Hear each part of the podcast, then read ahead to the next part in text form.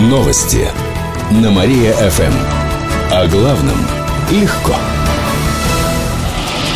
Здравствуйте, в прямом эфире Катерина Измайлова. В этом выпуске о самых важных культурных событиях города и области за год по версии Мария-ФМ. Уходящий год выдался неоднозначным. В сфере культуры были серьезные удачи и потери. Что касается первого, то особенно насыщенным выдался июнь. В это время Киров во второй раз принимал всемирные сказочные игры, причем довольно успешно.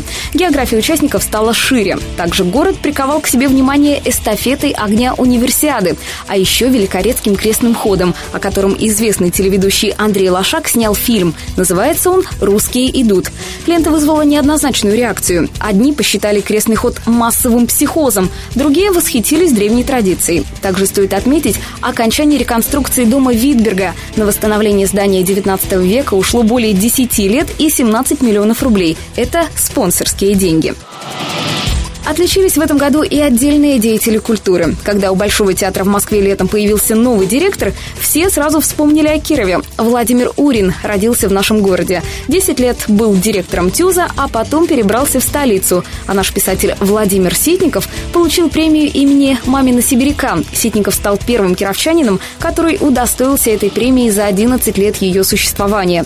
Пожалуй, стоит отметить и двух молодых актрис из нашей области. Уроженка Вятских полян Наталья Ноздрина сыграла в фильме «Билет на Вегас» блондинку Олесю. Ее партнером стал Михаил Галустян.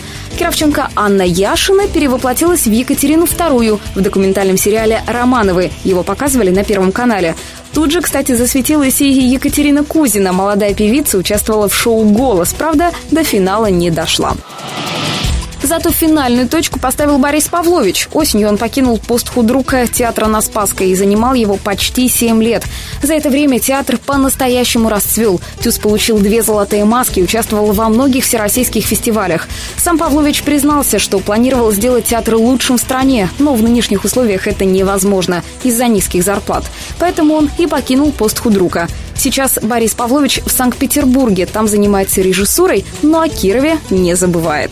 Здравствуйте, дорогие кировчане. Поздравляю вас с наступающим Новым годом. Я рад, что мы с вами так долго были вместе. Я рад, что ушедший год был наполнен огромным количеством замечательных событий. Я надеюсь, что будущий год будет не менее плодовитым на всевозможные радости и какие-то интересные открытия. И желаю всем вам творчески сознавать все, что с вами происходит, быть настоящими авторами своей судьбы и не бояться самых смелых экспериментов.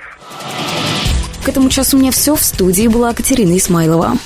Новости на Мария-ФМ. Телефон службы новостей Мария-ФМ 77 102 и 9.